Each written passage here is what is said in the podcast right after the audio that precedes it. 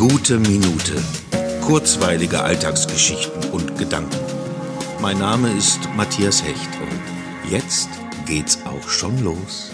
Ganz ehrlich, ich hätte sie fast vergessen. Sie, diese Minute. Wird es etwa langsam Zeit, mich von ihr zu verabschieden? Oder sind heute einfach so viel wichtigere Dinge passiert als diese Minute?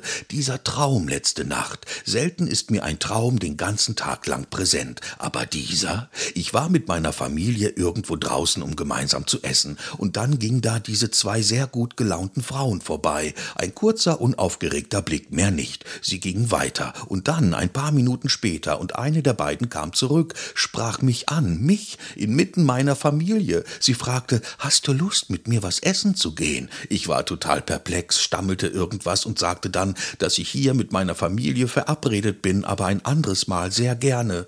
Grinsend ging sie weg, kein Name, keine Telefonnummer. Ja, so ist das in Träumen. Oder auch schön, dass meine Katze heute nach zwei Monaten zum ersten Mal raus auf die Terrasse durfte. Ihre Freude war auch meine Freude. Yeah. yeah.